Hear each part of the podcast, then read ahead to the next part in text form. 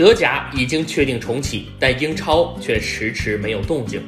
如今，英国政府正式出台了体育赛事重启日程规划，这意味着中超终于重启有望了。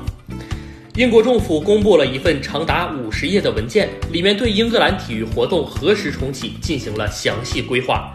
英国政府认为，六月一号之前应该禁止任何体育活动，哪怕是空场进行也不行。